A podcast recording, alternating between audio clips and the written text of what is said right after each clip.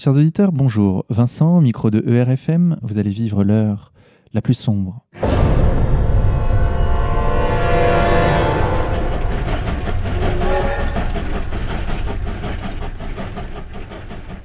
Chers auditeurs, pour cette 24e émission, nous avons le plaisir d'accueillir Hubert Viel. Hubert, bonjour. Bonjour. Alors merci d'avoir accepté notre invitation. Hubert, vous êtes réalisateur, scénariste, compositeur. Vous avez réalisé deux longs métrages, un premier intitulé Artemis Cœur d'artichaut et un second qui est en salle actuellement et qui s'intitule Les filles au Moyen Âge. C'est de ce film dont nous allons parler tout de suite. Chers auditeurs, je suis accompagné, comme chaque semaine, par mon partenaire animateur Xavier de la rédaction d'Égalité et Réconciliation. Xavier, bonjour. Bonjour Vincent, bonjour Hubert, bonjour à tous. Alors, ce que je vous propose, chers auditeurs et chers invités, c'est que nous écoutions d'abord la bande-annonce du film avant d'en parler avec son réalisateur. Tu butes le paysan, tu kidnappes sa femme. Tu la prends en otage, tu demandes une rançon au seigneur s'il veut la récupérer. Vous entendez ça Ils veulent rester encore deux heures à jouer à ça au Moyen-Âge.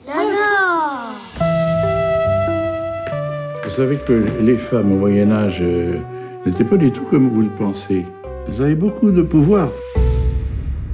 C'est quoi ce livre? C'est comme une machine à remonter le temps. Vous leur rencontrez des filles surpuissantes qui peuplèrent le Moyen Âge. Un épisode totalement oublié de l'histoire. Installez-vous, mes garçons. Oui, ça va, pardon. Madame, je sais tout. Les femmes pouvaient faire tout ce que les hommes faisaient, être médecins, savants, professeurs, écrivains, seigneurs. Avec l'amour courtois, c'est la femme qui est supérieure. Rapporte-moi le Graal. Tu auras mon cœur et tout ce qu'il y a autour. Veuillez excuser mon retard. Et ma petite Violette, elle est un peu lente. Les femmes prenaient soin à ce qu'il y ait des écoles gratuites pour tous. Il est scandaleux de traiter les femmes comme nous le faisons. Nicolas, Son Excellence. on a complètement déconné. Jamais rien compris aux femmes. Les filles au Moyen Âge, Hubert Viel, euh, c'est un film qui est euh, en salle dans toute la France? Euh, c'est un film qui est en salle dans quelques villes, de, de- dans les grandes villes de France, on va dire, euh, mais qui sort, euh, ça sort par étapes en fait. C'est d'abord sorti à Paris, euh, ensuite il y a eu Bordeaux, Nantes, euh, puis là il va y avoir euh, Toulouse, Marseille, Grenoble, etc. Je ne peux pas vous faire toute la liste, mais il y y a pas mal de villes ouais, au final. Alors Hubert, je voudrais vous poser euh, une première question. Qu'est-ce que vous faites ici? Bah en fait, euh, j'ai tendance à j'ai tendance à être gentil, donc j'ac- j'accepte toutes les invitations. Alors je précise à nos auditeurs que c'est bien moi qui ai envoyé un mail à Hubert pour l'inviter euh, dans notre émission et que celui-ci a accepté étrangement. Bon, non, pas étrangement. Moi, je, ben, on en parlera tout à l'heure, mais euh, j'ai- beaucoup de, de retours très différents de gens qui viennent de milieux très différents, euh, qui, aiment le film et qui me sollicitent, qui veulent m'interviewer. Plusieurs médias, euh, ça va de, de Libération à Valeurs Actuelles. en octobre, par exemple, j'ai reçu un prix à un festival à Bordeaux, un prix féministe. Donc je l'ai accepté. J'aurais pu le refuser. non, non, je l'ai accepté, bien entendu. Et, euh, et là, euh, quand vous m'avez invité, c'est vrai que je, je me suis posé la question est-ce que j'y vais J'y vais pas, mais il n'y a pas de raison. Je viens, je viens répondre à vos questions. Quoi. Alors justement, une question, parlons du film. Peut-être que Xavier, tu veux faire le pitch euh, du film? Alors le film, c'est une idée très originale. C'est euh, des enfants qui sont avec euh, leur grand-père, donc euh, ce grand-père qui est joué par euh, Michael Lonsdal, et euh, qui euh, se font des idées sur euh, le Moyen Âge, et lui va leur conter ce qu'étaient les filles au Moyen Âge. Et pendant qu'il leur raconte, les enfants, comme imprégnés de son récit, jouent ce qu'il leur raconte. Donc, on est plongé euh, dans l'histoire de France, euh, du baptême de Clovis euh, à Jeanne d'Arc, en passant par euh, l'amour courtois, au XIIIe siècle. Et, et, alors la particularité du film, c'est que ça joue à la fois sur... Il y a des scènes en noir et blanc, des scènes en couleur. la plus grande partie du film est en noir et blanc. Et le film est joué en grande partie par des enfants. C'est bien ça? Ah bah je vois que vous avez vu le film. non, non, oui, bien sûr, c'est ça. Le film est joué enfin, oui, quasi intégralement par des enfants. Euh, les, les 9 dixièmes du film se passent au Moyen-Âge, donc là j'ai choisi le noir et blanc. Et là, c'est six enfants qui jouent euh, des scénettes euh, médiévales, un petit peu à la manière d'un spectacle de, de fin d'année de, de CE2, quoi, j'ai envie de dire. Et, euh, et voilà, ils endossent chacun euh, une quinzaine de rôles. Quoi. C'est, un petit peu comme une pièce de théâtre, un peu, où on a un acteur qui va endosser plusieurs rôles, et du coup plusieurs combinaisons de rôles, euh, plusieurs combinaisons d'acteurs. Et c'est un vrai jeu, quoi, dans tous les sens du terme, quoi. Avec aussi des anachronismes de langage. Hein. C'est-à-dire que les enfants ne parlent pas comme au Moyen Âge, évidemment. Ils parlent comme des enfants d'aujourd'hui, mais avec des costumes médiévaux. C'est ça. C'est-à-dire que j'ai refusé de. Comme quoi, j'accepte pas tout. Hein, j'ai refusé de, de, leur faire parler en, vieux François, parce que ça aurait été terriblement imbuvable euh, et même impossible, je pense. Donc, ils parlent une langue euh, un peu, quand même, un peu précieuse. On va dire un peu une langue euh, un peu du 19e siècle, en fait, d'une certaine manière. et puis, des fois, il y a des petits anachronismes, ils reprennent leur langage de d'enfants d'aujourd'hui avec leurs expressions. Euh, euh, voilà, il est trop fun. Euh, Alors, comme ça. Je dois le dire, les enfants jouent, jouent très bien. Est-ce que c'est les, c'est les enfants des copains ou c'est le fruit d'un casting? Non, non, c'est un vrai casting. C'est des, des enfants qui, qui, ont énormément de talent. D'ailleurs, je les, je, enfin, je, leur dois un peu vraiment toute, toute la reconnaissance sur ce film. Et euh, non, non, c'est un vrai casting d'enfants euh, que j'ai que j'ai fait, que j'ai organisé euh, en bonne et due forme avec une directrice de casting. voilà, donc j'ai vu beaucoup d'enfants et, j'ai choisi six enfants qui devaient réunir un certain nombre de qualités qui n'étaient pas faciles à réunir. Il fallait qu'ils soient à la fois à la fois, c'est bête à dire, mais intelligent en fait. Parce qu'en fait, c'était un scénario qui n'était pas le scénario, c'est pas Bob l'éponge, quoi. Il y a quand même un. en plus, il y a plusieurs niveaux de lecture. Euh, donc, qui comprennent un peu mon propos. Euh, qu'ils aient une bonne mémoire aussi, pour, euh, parce qu'ils ont quand même des, à certains moments des bonnes tartines de texte à apprendre et à jouer. Et puis qu'ils sachent improviser aussi. Il y a quelques petites improvisations. Et puis, et puis voilà, quoi, qu'ils savent jouer plusieurs rôles, quoi, en passant d'une paysanne jusqu'à une reine. Euh, jusqu'à un moine, un guerrier, un roi. Euh, voilà. Hubert, parlons du fond euh, de ce film que vous avez réalisé. Vous défendez dans ce film une thèse qui est de dire que la condition des femmes au Moyen Âge n'est pas celle que l'on croit. les femmes au Moyen Âge avaient du pouvoir. Ma question c'est comment vous est venue cette idée de film? Alors un peu par hasard, je j'étais pas, je suis pas du tout, euh, j'ai pas fait d'études d'histoire, je suis pas, j'étais pas spécialement très calé en histoire, même si ça m'intéresse quand même beaucoup. Euh, je suis tombé sur un article, euh, d'ailleurs je, je sais même plus la source, je l'ai oublié je crois, mais sur internet, sur une idée, l'auteur défendait une idée de socialisme médiéval. Alors je trouvais ça curieux. Pour moi c'était un peu un, oxymore. Euh, on a plutôt l'image d'un Moyen Âge euh, plutôt tyrannique, euh, assez martial en fait. et là, l'auteur défendait plutôt un Moyen Âge assez, on va dire, solidaire, socialiste, avec voilà l'idée de charité, de don, etc. et dans cet article, il y avait une petite partie en fait sur, sur la place et le rôle des femmes. Euh, qui n'est effectivement pas comme celui euh, auquel on pourrait s'attendre, euh, de femmes soumises, de femmes poules pondeuses, ou de femmes qui ne fait que les tâches ménagères ou les tâches de la ferme.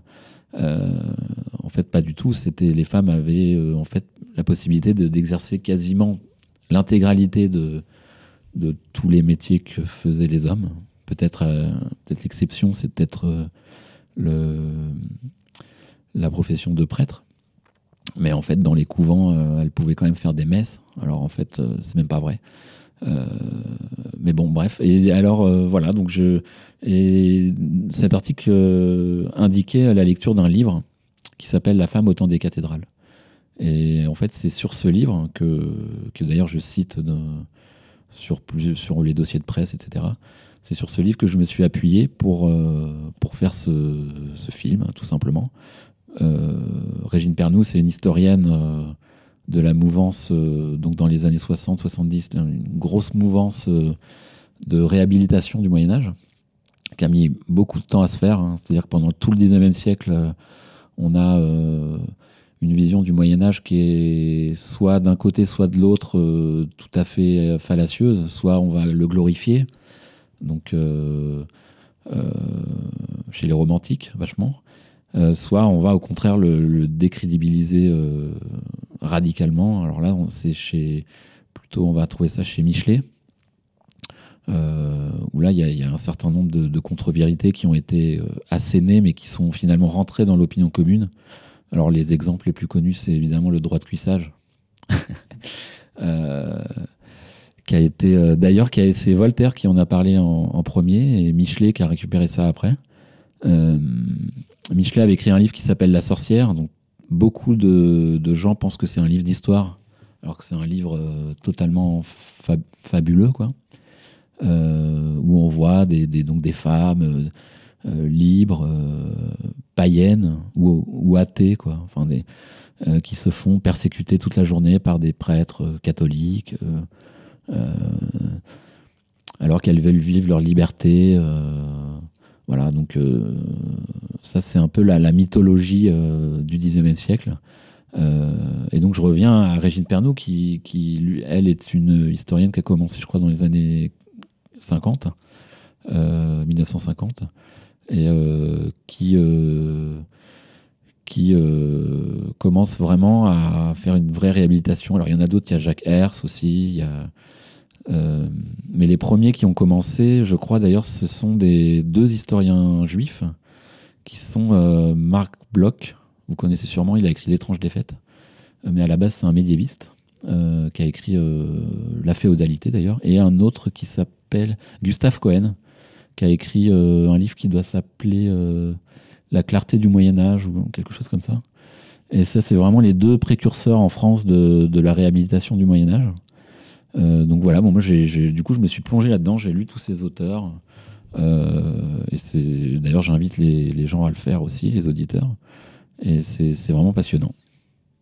Voilà, pour un Moyen Âge, un, autre Moyen Âge, un Moyen Âge plus, humain, plus et qui a beaucoup de choses à nous dire pour aujourd'hui, quoi.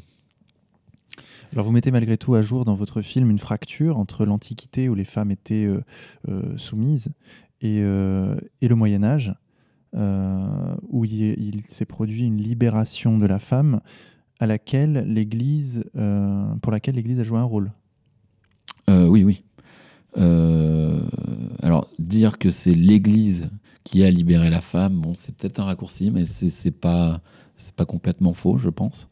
La raison, elle est à trouver tout simplement, c'est que le Moyen Âge, c'est un, c'est euh, le, on va dire, c'est le millénaire qui puise sa source euh, doctrine, doctrinaire ou spirituelle dans le Nouveau Testament.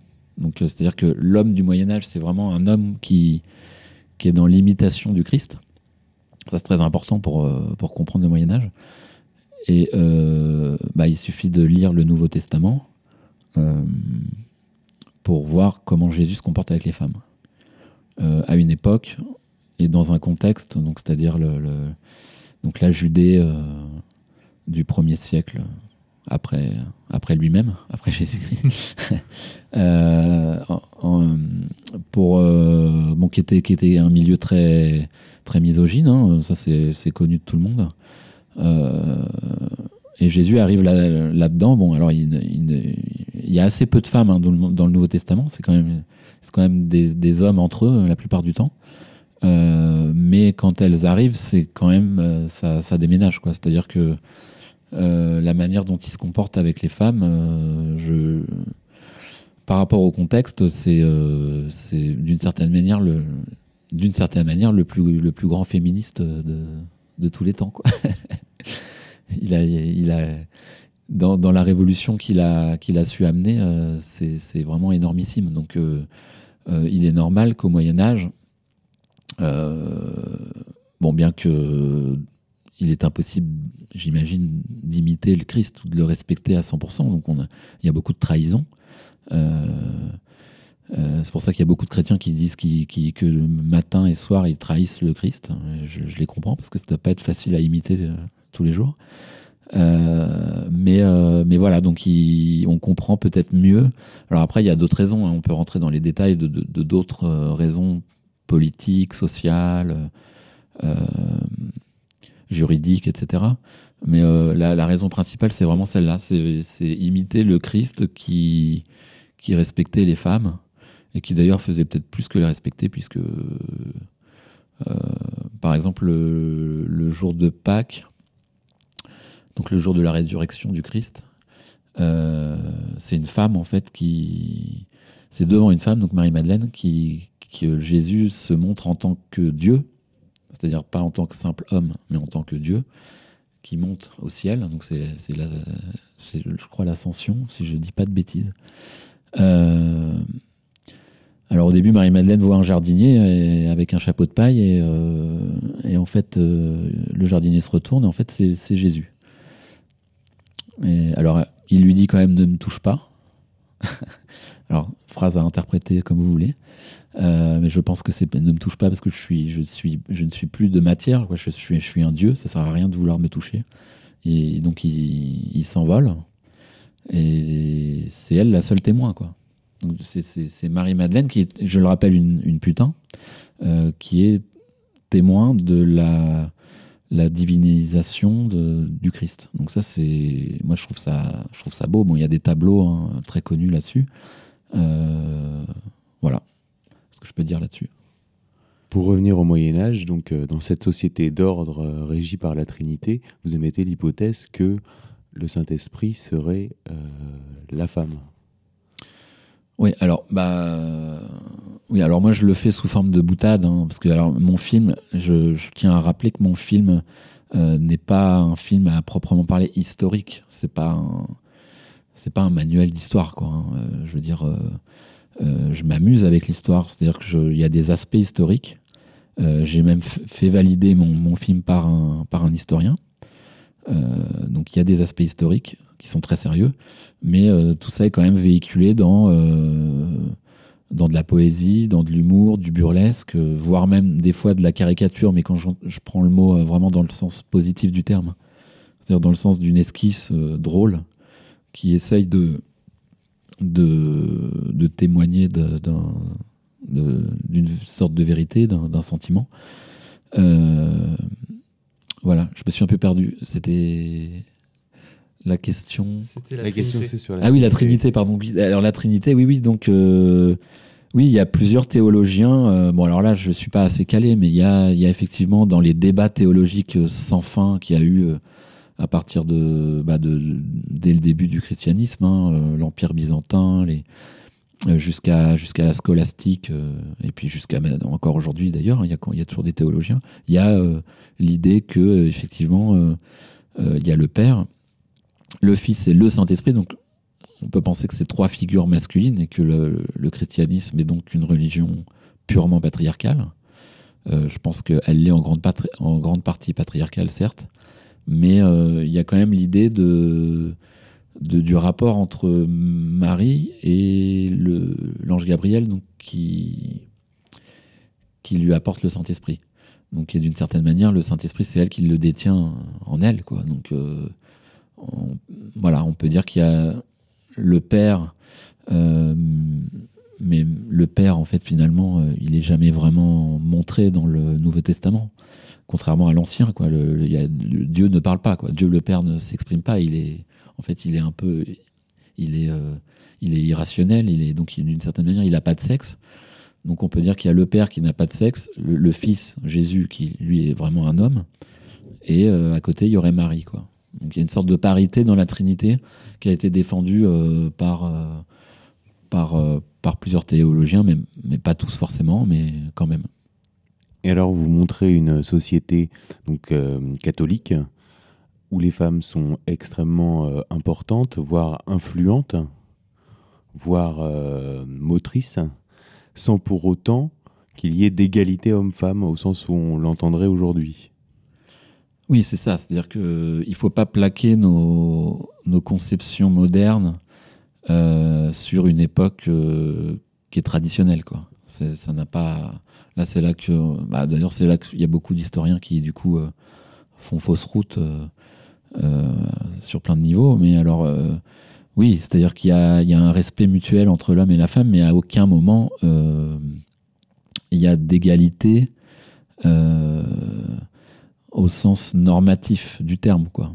C'est-à-dire que les gens du Moyen Âge sont des essentialistes, c'est-à-dire qu'ils pensent qu'un homme et une femme sont deux entités absolument euh, différentes qui se suffisent à elles-mêmes d'une certaine manière. Donc euh, c'est pour ça que le mot d'égalité est un peu, euh, c'est un peu périlleux d'u- d'utiliser. Euh, voilà, et puis même au sens, même au niveau juridique, hein, je veux dire, euh, c'était quand même compliqué pour une femme d'être seigneur.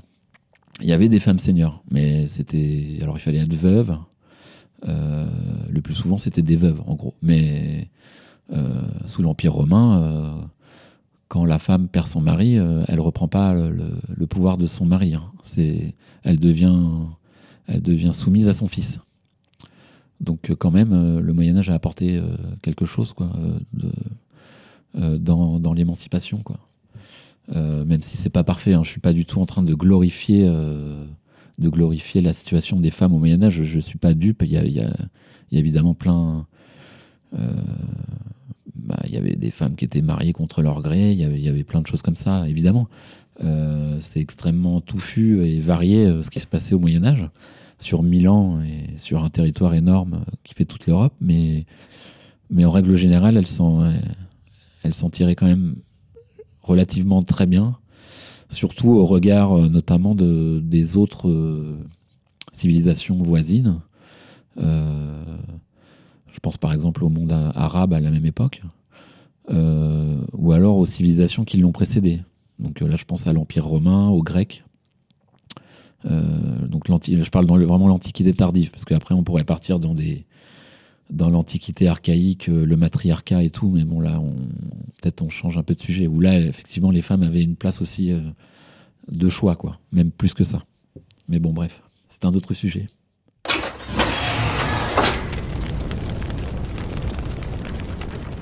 Votre film se déroule certes au Moyen Âge, mais euh, au niveau des lieux, c'est très clairement l'histoire de France.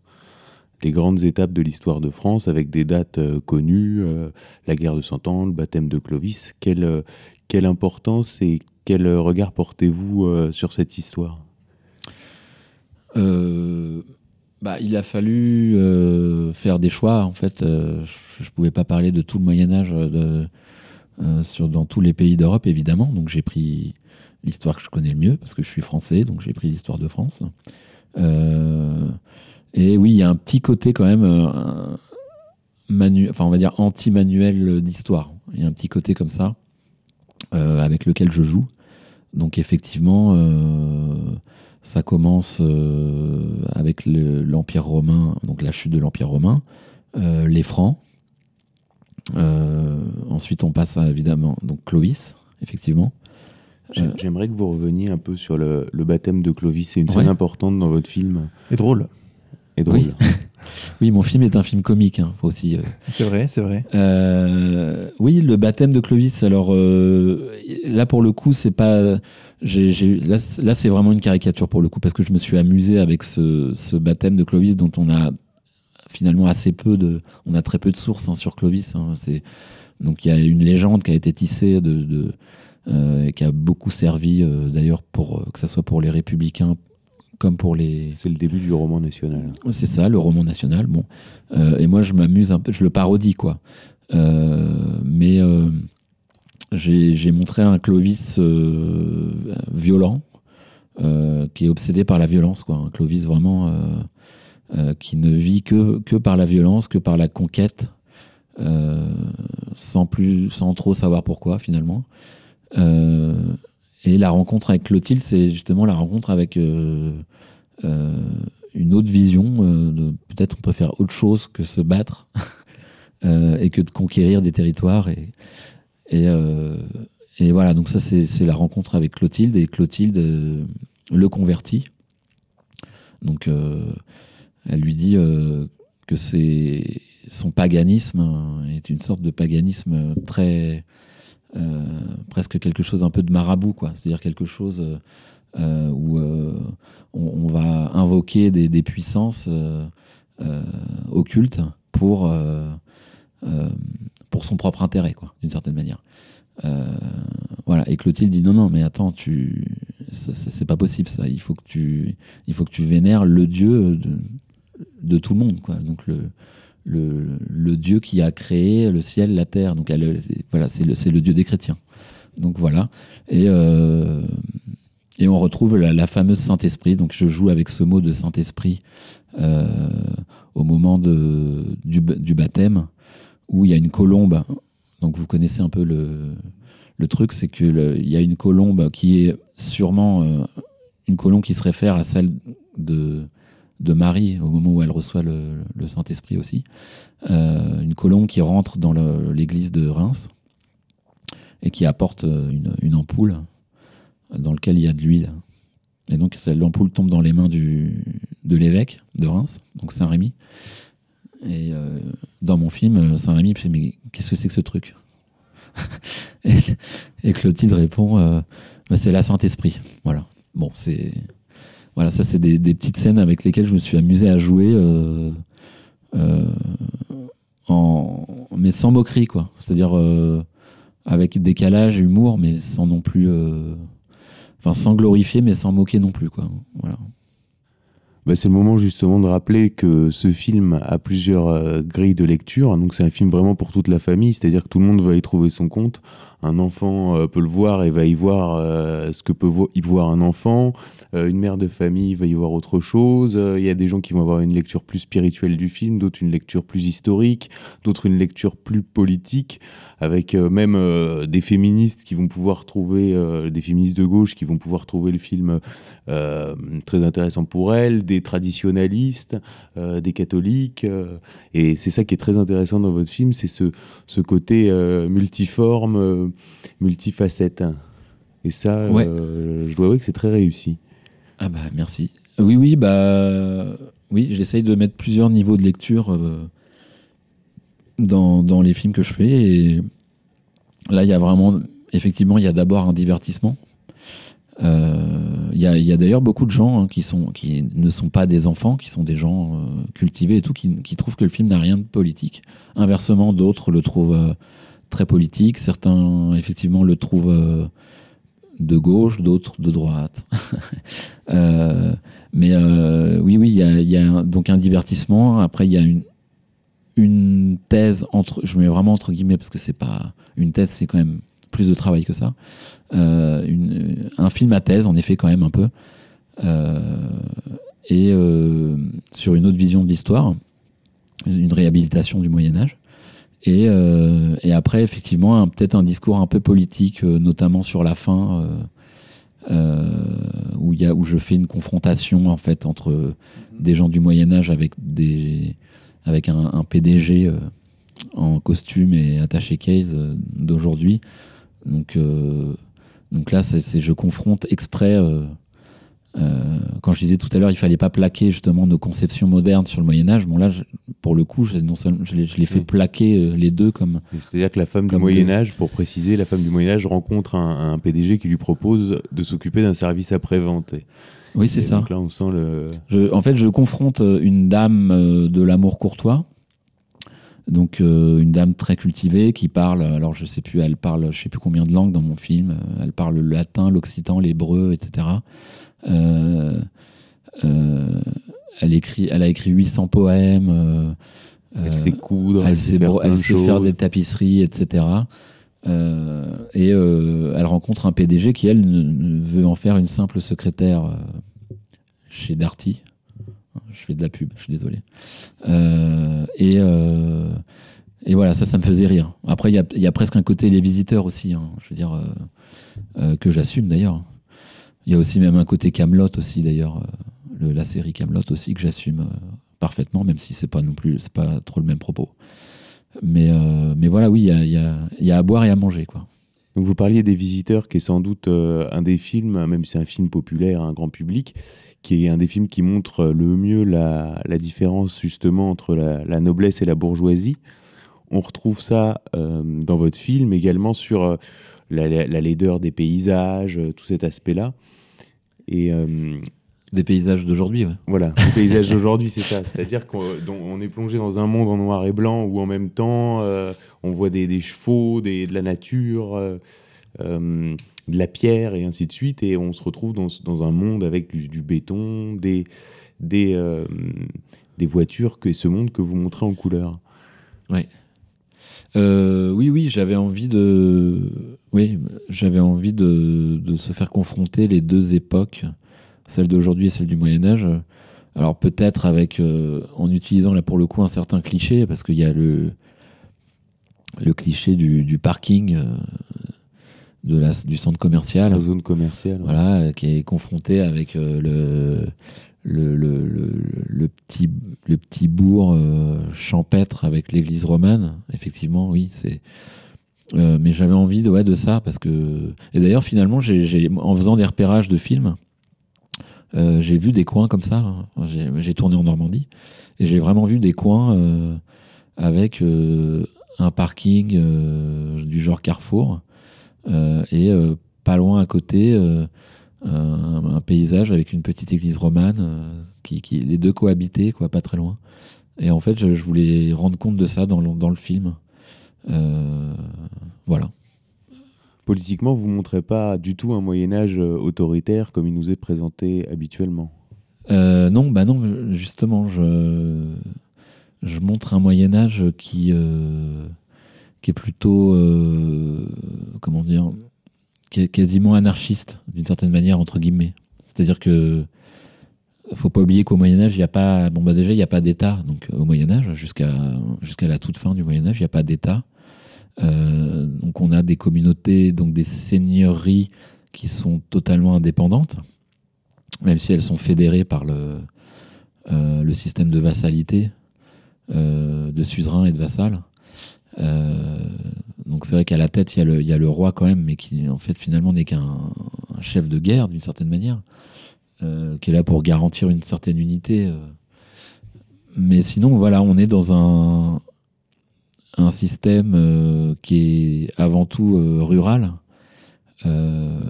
et où tout le monde est plus ou moins en autarcie. C'est la phrase de Proudhon, le- la monarchie, c'est l'anarchie plus un en quelque sorte. Ah oui, bah oui, bah, c'est vrai que je connaissais pas cette phrase, mais c'est plutôt c'est ça, ouais. Bah, c'est-à-dire que oui, les, c'est des communautés. Alors, ce qui est marrant, c'est que les les, les, les gens, les dans les années 70, les gens qui allaient faire des communautés rurales euh, dans le Larzac ou dans les Cévennes ou je sais pas où, euh, finalement, sans le savoir, euh, refaisaient un système médiéval, quoi. C'est-à-dire où on est euh, en autarcie, où on est sur des systèmes de charité, de dons, de partage, euh, où il y a très peu l'utilisation de l'argent, ou en tout cas, enfin, par rapport à aujourd'hui, ça n'a strictement rien à voir. C'est euh, vraiment. et, voilà, donc j'ai essayé de rendre compte de ça. encore une fois, le film n'est pas un film d'histoire, mais je le rends compte de manière poétique. Donc, euh, je rends compte par exemple de la création des hôpitaux publics euh, qui d'ailleurs ont été faites au début ont été faits au début par des femmes. C'est vraiment au tout tout début du Moyen Âge, je crois que c'est le 7e siècle. euh, Ça commence déjà donc des femmes qui, créent des ce qu'on appelle les hôtels dieux. Les hôtels dieux c'était des des hôpitaux euh, qui se situaient sur les routes de pèlerinage. Donc notamment vers Rome, puis après vers Saint-Jacques. Et qui étaient des lieux d'accueil de, de mendiants, de malades, de, pèlerins, et puis aussi de mendiants, de malades. Et ce qu'il faut savoir aussi, d'ailleurs, c'est que tous les, tous les monastères, ce qui d'ailleurs n'est plus le cas aujourd'hui, hein, mais tous les monastères dans lesquels il y avait des moines ou des, des des moniales, quoi, des bonnes sœurs, étaient des hospices qui accueillaient des malades et des clochards et des ermites, etc. Donc, euh, comme quoi, en fait, ils n'étaient pas si reclus que ça, quoi. Parce que c'est vrai qu'on a l'image des, des carmélites Mm. euh, qui sont reclus et qui ne parlent à personne et tout. Mais ça, c'est pas. euh, Comme la société est intégralement régie en fait par la religion, ils sont en- de plein pied dans la société. Ça n'a rien à voir avec ce qu'on peut imaginer. Ouais, ouais, voilà, c'est ça. Et alors, il y a un personnage dans votre, dans votre film qui fait justement, euh, un personnage masculin pour le coup, qui fait le lien entre euh, l'ancien régime et le monde bourgeois. Un personnage qui parle d'argent, c'est celui de Jacques Coeur. Ouais. Vous donnez une, une grande importance et il est un peu entre les deux périodes, je trouve. Euh, il- il- on, on voit bien que vous lui donnez le, euh, un rôle qui est, qui est un rôle de déclencheur en fait. Ouais, ouais, complètement. Bah euh, oui, donc dans mon film, il y a tout un long épisode sur, euh, en fait, sur Charles VII. Donc j'ai décidé non pas de, de traiter Jeanne d'Arc pour elle-même en fait, mais de le traiter plutôt du point de vue du roi. Parce que le roi, il a, il- donc Charles VII, le dauphin, il a eu euh, donc évidemment la rencontre avec Jeanne d'Arc et- que, tout le monde connaît. Mais ensuite, euh, plusieurs années après, il y a la rencontre avec Jacques Coeur. Donc moi, ce que j'aime bien, c'est la différence entre Jeanne d'Arc et Jacques Coeur. D'ailleurs, ça commence pareil. Euh, c'est vraiment le, c'est, c'est, c'est Oui. vrai que ce roi de Charles VII, c'est un roi. Euh, C'est un roi faible. Déjà, c'est un roi faible. c'est un roi faible, ça c'est sûr. Je pense que c'est admis par plein- pas mal de gens, quoique. Mais oui, c'est un roi, c'est le roi un peu de la tentation, quoi. C'est, euh, mais il y a plusieurs tentations. Il est sous influence. Ouais, ouais, il est sous influence euh, et il est, euh, c'est un roi qui cède, quoi. Alors quand il cède à Jeanne d'Arc, ça se passe bien, mais quand il cède à, à Jacques Coeur, ça se passe peut-être moins bien. Bon, Jacques Coeur, c'est alors donc euh, C'est son revenir- argentier hein, pour euh, présenter le personnage. Donc, c'est son argentier qui lui propose des solutions, disons, rationnelles économiquement. C'est ça, c'est un peu le Emmanuel Macron de, Voilà. du Moyen Âge. Euh, son argentier, c'est-à-dire son ministre des Finances, en fait. Euh, donc, en fait, il, a, il arrive avec des solutions, euh, euh, notamment au niveau de l'impôt. Euh, Charles VII, c'est quand même un, un constructeur de l'État centralisé, quoi. Euh, mais avec les aspects négatifs que ça peut avoir, c'est-à-dire euh, euh, le, le- la perte de, de cet État un peu anarchique et, Hmm. qui était assez sain, de, de toutes ces campagnes en autonomie. Donc les, les paysans, maintenant, ne- avec Charles VII, doivent payer un impôt directement au roi. Quoi. C'était, ça n'existait pas avant. Euh, ils payaient des impôts au seigneur. Alors d'ailleurs, je précise qu'ils ne payaient pas d'impôt en argent, ils le payaient en, En nature. En nature. euh, avec ce qu'ils avaient. Donc là, il doit payer euh, un impôt euh, à Charles, enfin au roi directement. Donc il y a une idée de centraliser l'État, évidemment de se faire pas mal de, de rentrées d'argent, et notamment pour, pour achever la guerre, c'est pas mal aussi. Euh, donc il y a plein de choses qui se tricotent, hein. il y a des choses positives et négatives dans la formation de l'État, hein. on va pas faire un débat, un débat sur l'État. Euh, mais bon, bref. Et euh, voilà, donc Jacques Coeur. Et puis ce qui est marrant, c'est que le libéralisme euh, économique euh, produit du libéralisme sociétal. Euh, bon, vous connaissez Sous Michéa. de, de- de rationalité. C'est ça. Et donc, dans, la, dans le second épisode de Jacques Coeur, Jacques Coeur enfin, invite, enfin, ouais, invite Charles VII à prendre une maîtresse. Voilà. Il dit mais prenez une maîtresse, qu'est-ce que, pourquoi vous vous faites chier là? Prenez une maîtresse.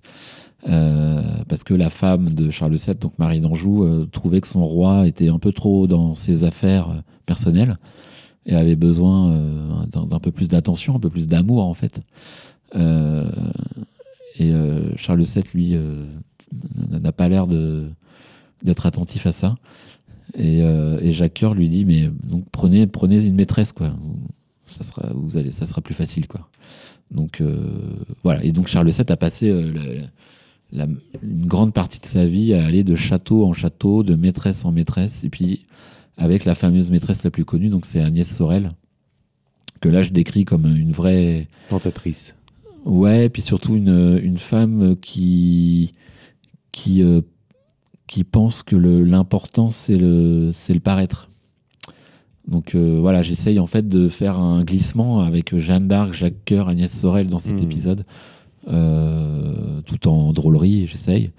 Et, euh, Et là se referme une espèce de parenthèse ent- enchantée qui avait commencé avec Clovis, donc avec cette rencontre avec euh, Agnès Sorel. C'est on a un peu avec, cette Clotilde, Avec Clotilde Ah non, avec- jus- Non, jusqu'à Agnès Sorel, d'accord. ouais, ouais. enfin, Dans une vision de l'histoire que vous, que, que vous développez dans ce film. Oui, oui, bien sûr. Ouais. Où là, pour le coup, les, les hommes finalement reprennent le pouvoir sur les femmes à partir de ce moment-là. Euh, oui, oui, bah, c'est ça. C'est-à-dire que à la fin du Moyen Âge, les, femmes perdent euh, de plus en plus de, prérogatives. En fait, là, par exemple, j'étais en train de lire un, euh, un livre sur les assemblées communales. Parce qu'au Moyen Âge, il y avait de la démocratie directe. hein. C'est-à-dire qu'on avait des, assemblées municipales. vu qu'on est dans un, c'est décentralisé, quoi. Donc il y a pas, on vote, il n'y a pas de vote pour un roi ou un président. A- il y a un vote pour des des délégués, des, juges euh, dans une municipalité. Euh, et euh, les gens votaient donc sans représentants, ils votaient en démocratie directe. Et en fait, il se trouve que à partir du 12e, 13e siècle, il y, a, y a pas mal de femmes sur les listes de, gens qui votent, sur les archives, les registres. Et plus on avance vers la Renaissance, enfin l'âge classique, et moins il y a de, de noms de femmes. Et au XVIIIe siècle, il n'y a plus rien. Il n'y a plus de femmes. Hmm. C'est intéressant. Et à la Révolution, euh, j'en parle même pas. Quoi. La Révolution euh, française, c'est vraiment. C'est une époque très masculine, très, très violente. Ouais, c'est ça. Ouais, ouais. Donc euh, voilà, bon, je. Bon, ça, c'est pas le sujet du- des. C'est vrai que le fait que, les- que la femme ait le droit de vote au Moyen-Âge, euh, déjà, le droit de vote tout court.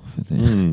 Déjà, on a le droit de vote au Moyen-Âge, Euh, et ensuite, les femmes l'ont. Donc, ça tord, euh, ça tord le coup à pas mal voilà. d'idées reçues et véhiculées. C'est ça. Bon, ça, j'en parle pas dans le film parce que, bon, de toute façon, j'aurais pu faire euh, 20 films hein, parce que j'avais matière, j'avais matière à le faire. Mais bon, bref.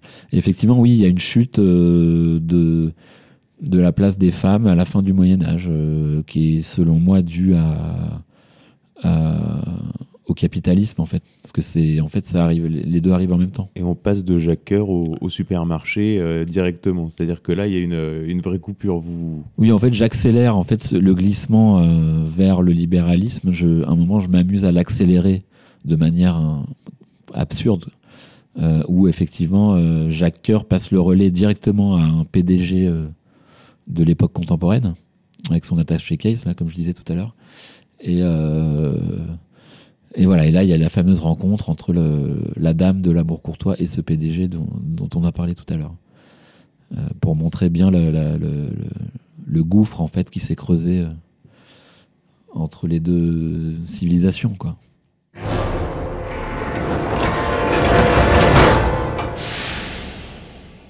Et d'un point de vue artistique, il y a aussi dans ce film un parti pris, euh, notamment photographique, Oui. avec un certain archaïsme, on peut le dire.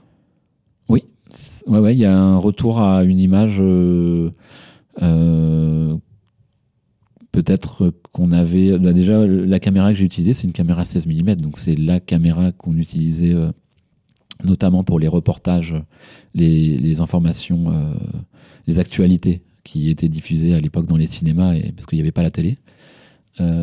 Donc c'est une caméra de cinéma mais un- qui est un peu plus légère et qui a une image euh, assez granuleuse. Donc il y a, il y a quelque chose de, il y a quelque chose un peu comme un songe en fait, quelque chose de qui fait travailler l'imaginaire euh, avec cette image. Donc euh, voilà, puis j'ai choisi surtout le noir et blanc. Bon, ça, moi, je, tourne quasiment tous mes films en noir et blanc, donc euh, j'étais habitué. Et pourquoi ce choix? Parce que dans une image en couleur, il y a trop d'informations en fait. Que ça soit pour, à la fabrication comme à la réception. C'est-à-dire que il y a beaucoup d'informations à la fabrication, c'est-à-dire que on doit gérer euh, euh, une image avec, euh, je sais pas, s'il y a un paysage, un ciel, un, perso- un personnage avec des, un costume, il y a, y y a beaucoup de choses à, gérer.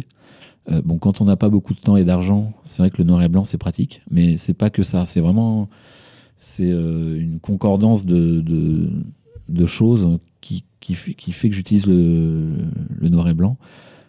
Et euh, voilà, puis bah, le noir et blanc rappelle euh, comme les vieilles photographies, donc il y a une idée de revenir dans le passé qui est assez, euh, qui est assez claire. hein, Et, et voilà, il y a aussi l'idée d'unifier aussi. le, noir et blanc a un pouvoir d'uni- d'unifier en fait des scènes qui sont. moi, souvent, je, tourne des scènes avec des, sur des modes très différents. C'est-à-dire que j'ai une scène que je vais tourner caméra épaule, on, dirait un documentaire. La scène d'après, je vais avoir des caméras très fixes, beaucoup plus solennelles. la scène d'après, ça va être un chant contre chant classique. Donc, en fait, j'utilise très souvent des, des, scénettes, des scènes, des séquences qui sont euh, sur des modes de mise en scène très différents. Et si j'utilisais pas le noir et blanc qui a un pouvoir vraiment unificateur, je pense que mon film serait vraiment euh, aurait un côté beaucoup trop bric-à-brac, euh, un peu insupportable. Mhm. Et voilà, c'est ce que j'avais fait pour mon précédent film également. donc voilà. Et ce film, c'est aussi une musique? Oui. C'est vous, vous l'avez composé vous-même? Alors, euh, j'ai composé, euh, je ne suis pas musicien professionnel, donc j'ai composé euh, des thèmes au piano, trois, quatre thèmes, et je les ai donnés à un, compositeur professionnel qui, lui, les a récupérés et les a sublimés, entre guillemets. il les a arrangés, il, les a, il a fait des variations, il a rajouté ses propres thèmes à lui. Euh, voilà, donc au final, on a fait 22 morceaux tous les deux. Euh, donc avec mon compositeur qui s'appelle Frédéric Alvarez. Et, euh, et, voilà, pour avoir une musique aussi cohérente, originale, et puis qui, qui donne aussi un ton aussi au film, qui concourt à donner un ton au film de décalage aussi. Quoi. Il y a souvent les, il y a des scènes médiévales qui sont avec des sonorités électroniques. C'est ça. Hmm. Voilà. Euh, pas toutes, mais il y a aussi des instruments. Euh, et je, rappelle que c'est une musique, euh, on a essayé, hein, mais ça ne marchait pas. On a essayé de mettre des musiques justement médiévales.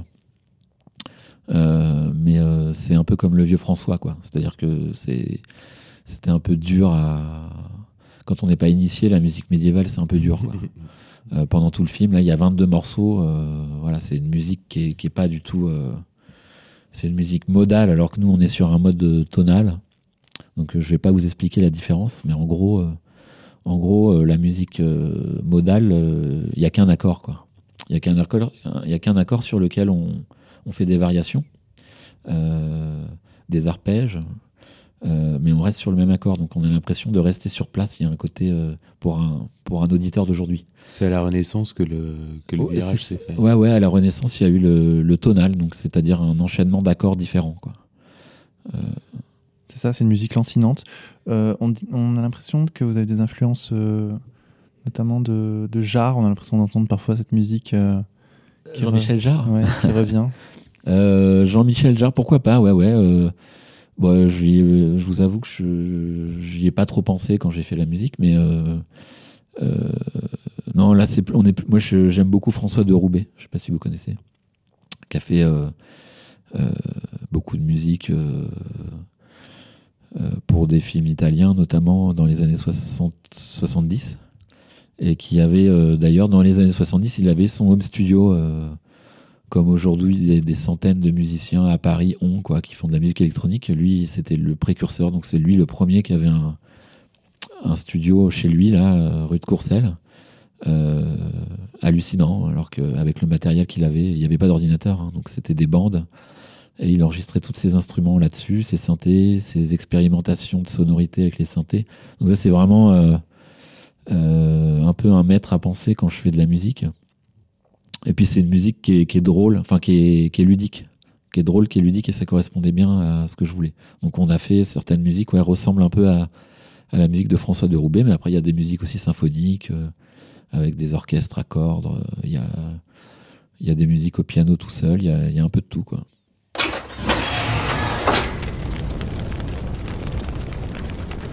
Hubert Viel, merci beaucoup d'être venu euh, nous voir. Bah, je vous remercie. Écoutez, euh, le film est en salle en ce moment. Euh. Voilà, donc Les filles au Moyen-Âge, on conseillera à nos auditeurs d'aller le voir.